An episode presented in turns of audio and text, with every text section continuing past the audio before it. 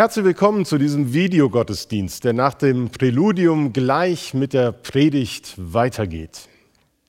Vor einiger Zeit habe ich einige Verse aus dem Hebräerbrief gelesen, eher so flüchtig überflogen und dann doch im Zusammenhang des ganzen Briefes ihre Aktualität wahrgenommen.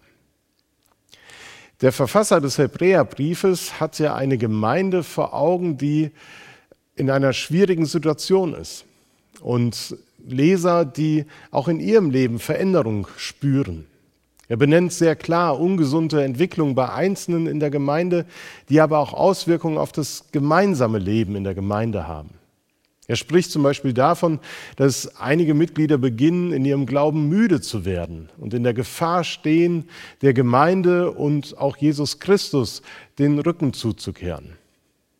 Bei anderen Gemeindemitgliedern kann man geistliche Verschleißerscheinungen oder folgenschwere Alterserscheinungen feststellen. Sie sind nämlich gegenüber der biblischen Botschaft schlicht und einfach schwerhörig geworden. Das Fazit lautet, die Gemeinde ist gefährdet und zwar von innen heraus. Im Unterschied zu Bedrohungen, die von außen durch ihr Lehrer oder Verfolgung oder andere, wie sie in den Paulusbriefen beschrieben werden, kommen, ist die innere Gefährdung nicht leicht auszumachen. Denn es ist eher so ein schleichender Prozess, der den Zusammenhalt in der Gemeinde von innen her immer weiter aushöhlt. In den gesamten zwölf Kapiteln vor dem unseren, Kapitel 13, dominiert eine Art Krisenstimmung. Und um seine Leserschaft wach zu rütteln, wird der Hebräerbrief sicherlich an manchen Stellen übertreiben, wie es um die Situation bestellt ist. Aber er diskutiert die Krise nicht einfach weg. Die Gemeinde, an denen dieser Brief gerichtet ist, oder besser gesagt, diese Mahnung gesendet worden ist, befindet sich eben in einer tiefen Umbruchs- und Neuorientierungsphase. Ich bin von Natur aus ein optimistisch denkender Mensch und sehe in Krisen immer auch wirkliche Chancen verborgen. Chancen, neue Wege zu beschreiten, sich bewusster über alltägliche Besonderheit zu werden und das Wesentliche wieder zu fokussieren. Ja, Krisen sind Zeiten, in denen sich im persönlichen wie auch im gemeindlichen Leben manches neu und vor allen Dingen dadurch auch heilsam sortieren kann. Aber es ist eben nicht alles immer positiv zu sehen, zu deuten. Man muss auch kritisch auf die Situation blicken, in der wir stecken, in der wir als Gemeinde seit Monaten nun stecken. Wir versammeln uns seit Mai mit circa 60 Personen hier zum Gottesdienst. Dafür sind wir dankbar und es ist eine intensive Zeit. Doch leider muss der überwiegende Teil immer noch von zu Hause aus die Videogottesdienste anschauen, kann oder will am gemeindlichen Leben so nicht teilnehmen. Auch Sie sind sehr dankbar für die Zeit, die Sie zu Hause verbringen können und dass Sie dort geistlich versorgt werden. Aber ich glaube, es ist überhaupt noch nicht absehbar, wie intensiv die Beziehung zur Gemeinde in dieser Krisenzeit für diejenigen wurde oder wird, die unsere Zusammenkünfte wie Gottesdienste, Hauskreise, Chorübstunden, Jungschar, Frauenkreis und vieles mehr schmerzlich vermissen und in dieser Zeit gerade ihren Wert für den persönlichen Glauben neu erkannt haben und es kaum erwarten können, wann es endlich wieder normal ist und alles wieder läuft.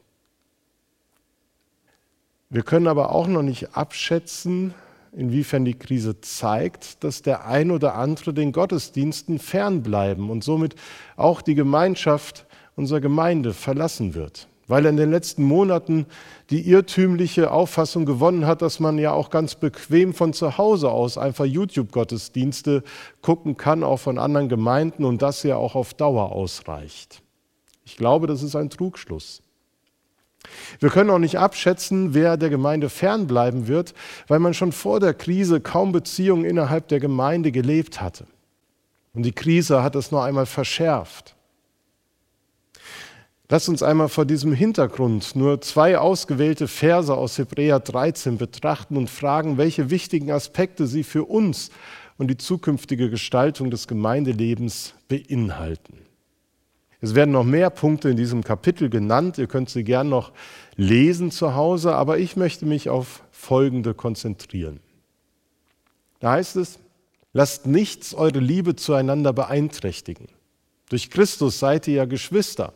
Vergesst nicht, gastfrei zu sein. Durch ihre Gastfreundlichkeit haben einige, ohne es zu wissen, Engel bei sich aufgenommen. Auch wir stehen in einer Phase als Gemeinde, wo wir durch die Krise auf das Wesentliche, das uns als Gemeinde ausmacht, neu gestoßen werden. Auch wir fragen im Hinblick auf das, was wir in den letzten Monaten erlebt haben, wie können wir jetzt Gemeinde gestalten? Was fördert die Gemeinschaft, das Miteinander? Und was ist für uns wesentlich? Diese Gemeinschaft wird ja im Hebräerbrief sehr stark betont, dass es die Liebe zueinander ist, die diese Gemeinschaft ausmacht. Welche Elemente des Gemeinschaftslebens stärken also bei uns dieses Band der Liebe zueinander? Die Online-Versammlungen und virtuellen Zusammenkünfte über Zoom sind unsere Sache als Gemeinde eher nicht gewesen. Aber wir merken, dass andere Dinge wesentlich geworden sind. Auch die Präsenzgottesdienste. Und in dem Zusammenhang wurde zum Beispiel deutlich, dass wir Baptisten schon ein wirkliches Sakrament haben, nämlich das Kirchenkaffee. Dass gerade dadurch, dass wir gemeinsam Zeit haben, um zu reden, Kaffee zu trinken, sich auszutauschen, diese Verbundenheit in besonderer Weise gelebt wird. Dass es gut tut, auf Abstand zueinander zu stehen und darüber zu sprechen, was einen bewegt und wie man das gerade erlebt hat. Da waren die offenen Gärten, die jetzt auch am kommenden Sonntag wieder stattfinden werden. Ihr könnt euch dazu anmelden und diese wertvolle Zeit in den Gärten von einzelnen Geschwistern genießen. Denn die persönlichen Treffen, die sind es, die unsere Gemeinschaft wirklich ausmachen und die wir über lange Zeit eben auch wirklich vermisst haben. Ein wesentliches Merkmal ist auch die monatliche Feier des Abendmahls. Wir wollen im September es wieder feiern, im Präsenzgottesdienst, aber auch mit euch zu Hause. Es verschiebt sich manches im persönlichen Glaubensleben und auch im Gemeindeleben. Und der Hebräerbrief spricht davon, dass der Gottesdienstbesuch zurückgeht. Und das tut er ja bei uns auch zwangsläufig, weil wir eben nicht mit voller Kapelle, sondern nur mit 60 Personen feiern dürfen. Aber ich hoffe, dass wenn wir uns alle wieder versammeln können, dass wir mit großer Freude feststellen werden, dass keiner die Versammlung verlassen hat, sondern sich freut, endlich wieder kommen zu können. Das sollte unser Gebetsanliegen als Gemeinde sein, aber auch ein Weckruf, aufeinander jetzt in dieser Zeit zu achten und den Kontakt zueinander zu suchen und zu fragen, wer ist vielleicht gerade wirklich vereinsamt und braucht einmal ein offenes Ohr, ein ermutigendes Gespräch. Denn der gemeinsame Gottesdienstbesuch und das Teilnehmen am Gemeindeleben in den einzelnen Gruppen, in persönlichen Beziehungen, die wir leben, ist und bleibt wesentliches Merkmal der christlichen Gemeinde und dem Leben als Christ. Der Hebräerbrief nimmt an manchen Stellen Vergleiche zum Alten Testament vor und deutet diese Bilder oder Ereignisse neu. Und so erwähnt der Verfasser in diesem Zusammenhang Esau als ein eklatantes Beispiel für jemanden, der für einen lächerlich geringen Gegenwert etwas Großartiges und Wertvolles verspielt hat. Er bereute es später zutiefst, dass er sein Erstgeburtsrecht für eine Linsensuppe aus der Hand gab. Und das soll ein mahnendes Beispiel dafür sein, dass wir nicht das Vorrecht, zu einem Gottesdienst zusammenkommen zu können oder Gemeinschaft in der Gemeinde zu leben, dagegen aus oder eintauschen, dass wir einfach für uns im Stillen, allein vor dem Bildschirm zu Hause sitzen, einfach nur, weil es bequemer ist. Ja, es ist jetzt hilfreich und notwendig, um weiter geistlich versorgt zu sein, aber auf die Dauer brauchen wir die persönliche Begegnung. Und die sollten wir dereinst mal, wenn es wieder so sein soll, wirklich auch wahrnehmen. Wenn man die Analyse über den Zustand der Gemeinde und mancher ihrer Mitglieder, an die sich der Hebräerbrief wendet, betrachtet, da kann man leicht den Eindruck gewinnen, dass hier Hopfen und Malz verloren ist und man eigentlich die Gemeinde drangeben können. Aber wie letzten Sonntag schon ausgeführt, denkt auch der Verfasser hier den Kairos erkannt zu haben, den Gott schenkt, um noch einmal deutlich werden zu lassen, wie es mit der Gemeinde weitergehen kann. Auch der Verfasser glaubt, dass seine geneigte Leserschaft nicht aufhören wird zu lesen, sondern bereit ist zu lernen und neue Wege zu beschreiten. Er steckt den Kopf nicht in den Sand, sondern sein Herz ist voll Heiligen Geistes, Hoffnung und Liebe und deswegen blickt er zuversichtlich nach vorne. Und er wirbt leidenschaftlich dafür, über die Grundlagen des christlichen Glaubens neu ins Gespräch zu kommen. Die ersten zwölf Kapitel des Briefes sind ein intensives Nachdenken über Gemeinde, Gott und die Welt, zugegeben manchmal mit wirklich schwierigen, komplizierten Satzverschachtelungen, aber er sucht eben nach neuen Worten für das, was alle schon so oft gehört haben und will die Bedeutung dessen nochmal so deutlich werden lassen. Er denkt darüber nach, was die Botschaft des Evangeliums in der jetzigen Situation zu bedeuten hat.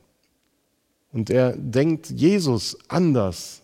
Neue Vorstellungen formuliert er, zum Beispiel Jesus als Hohepriester. Und er ist davon überzeugt, dass es gerade in so einer Krisenzeit, in der Zeit des Umbruchs wichtig ist, den Glauben theologisch und grundlegend zu reflektieren. Es ist jetzt der Kairos angebrochen, Gemeindeleben neu zu denken, neue Formen der Gemeinschaft zu ermöglichen, wenn alte nicht mehr funktionieren. Und im 13. Kapitel, dem letzten Kapitel des Briefes, wird deutlich, dass es dem Autor vorher nicht nur um ein theoretisches Gedankenspiel über den Glauben ging und er den Erklärbär für die Krise in der Gemeinde mimen mochte. Nein, hier werden auf einmal ganz praktische Tipps vermittelt, die vor allem auf dem beruhen, was er vorher entfaltet hat. Aus dieser intensiven Kopfarbeit, die er geleistet hat, um die Krise zu durchdringen und neue Perspektiven und Denkweisen aufzuzeigen, da soll ein Handeln entstehen, das die Kehrtwende in der Gemeindeentwicklung bringt. Das dazu führt, dass die Gemeinde wieder gestärkt wird innerlich und dass die Geschwister wieder in die Gemeinde hineinkommen und die Beziehungen zueinander neu leben können. Aus dem Nachdenken folgt ein Nachfolgen. Eine gute und fundierte Lehre ist eine unglaublich wichtige Basis, um darauf aufbauend handeln zu können.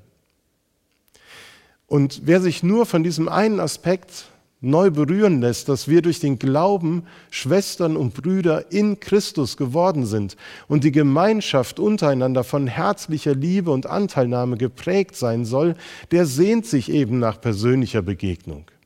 Wer liebt, will Beziehung leben. Und diese Gemeinschaft, wie sie Christen leben und damals auch lebten, unterschied sich fundamental von anderen Beziehungssystemen in der Gesellschaft. Denn die christliche Gemeinschaft ist die Gemeinschaft, wo die Liebe Gottes, die in unsere Herzen ausgegossen ist, durch Worte und Tate an anderen verschenkt wird. Die Liebe Gottes wird verschenkt. Christen reden nicht nur, sondern leben und handeln danach. Und das prägt die christliche Identität und die Gemeinschaft.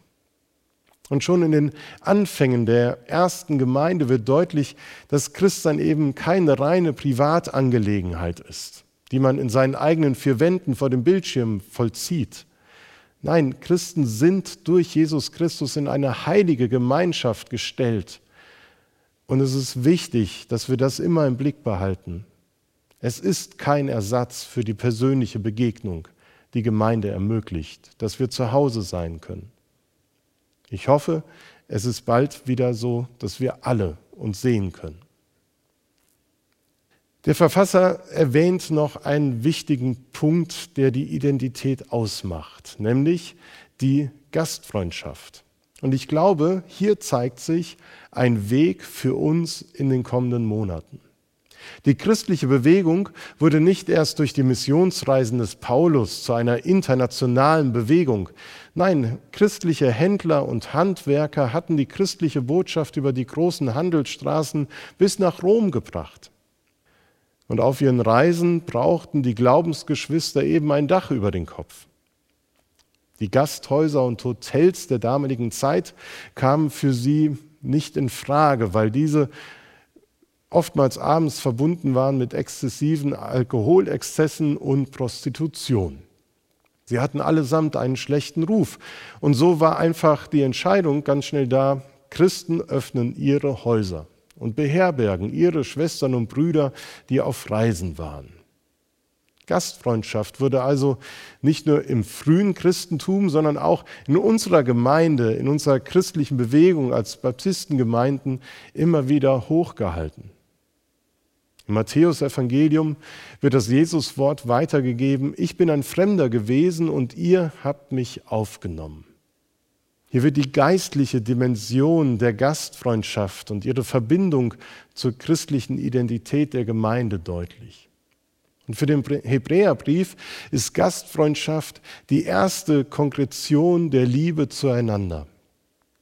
Und als ob der Verfasser nochmal so richtig die Werbetrommel rühren wollte, gastfreundlich zu sein, deutet er so geheimnisvoll an, dass etliche, ohne es zu wissen, sogar Engel beherbergt haben. Ich glaube, dass Gastfreundschaft oder der Aspekt der Gastfreundschaft für uns etwas Bedeutsames sein wird in den nächsten Monaten. Dass es ein Weg ist, ein Element des Gemeindelebens, ein Grundwert, der das Miteinander untereinander stärkt. Am Anfang der Apostelgeschichte heißt es, dass sie sich täglich im Tempel trafen und hier und da in den Häusern. Im Tempel da können wir, also in der Gemeinde, da können wir uns nicht alle treffen. Aber wir können uns hier und da in den Häusern wieder treffen, als Kleingruppe, als Dienstgemeinschaft. Die Chöre können sich natürlich immer unter Berücksichtigung der Auflagen und Vorgaben treffen. Und ich glaube, dass es an der Zeit ist, für die kommenden Monate des Herbstes und des Winters, da kreativ zu werden und Wege zu suchen, wie wir Gemeinschaft miteinander ermöglichen können. Und wäre es nicht wirklich verlockend, Engeln zu begegnen, die Erfahrung zu machen, dass die Gemeinschaft, das Miteinander unglaublich wertvoll und auch überraschend ist. Ich glaube, das wird durch dieses Bild deutlich, dass man Begegnungen hatte, wo man am Ende sagt, oh, die haben jetzt richtig gut getan.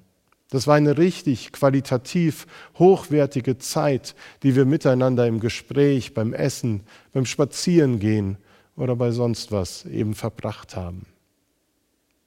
Und deswegen, wie wäre es, wenn wir gerade für die Wintermonate, Oktober bis März meinetwegen, für die sechs Monate uns zu verbindlichen Weggemeinschaften durch die Krise verabreden. Dass immer Zweier, Dreier, Viererschaften, vielleicht Hauskreise bis zu zehn Personen sagen, für die nächsten sechs Monate wollen wir verbindlich miteinander unterwegs sein, um dafür Sorge zu tragen, dass keiner die Gemeinschaft verlassen muss, sondern dass wir miteinander verbunden sind. Das soll heute nur mal ein Anreiz sein, darüber nachzudenken. Wir werden das aufgreifen in den nächsten Wochen und euch gerne auch beteiligen, wie wir das umsetzen können. Ich glaube, dass dieser Aspekt des Hebräerbriefes neu zu verstehen, Gemeinde ist Gemeinschaft der Glaubenden, ein herzliches Miteinander und Füreinander. Und es ist verbunden damit, dass wir Gastfreundschaft üben, unsere Häuser öffnen für Menschen. Und ich wünsche uns, dass wir da gute und hilfreiche Erfahrungen machen, die unsere Gemeinschaft und unsere Gemeinde stärken. Es soll dazu dienen, dass wir fröhlich in der Hoffnung bleiben, dass wir gestärkt werden für die Zeit, die vor uns liegt. Möchte euch einladen, das nächste Lied auch aus vollem Herzen mitzusingen, was die Aspekte der Gastfreundschaft und des Miteinanders nochmal in besonderer Weise aufgreift. Amen.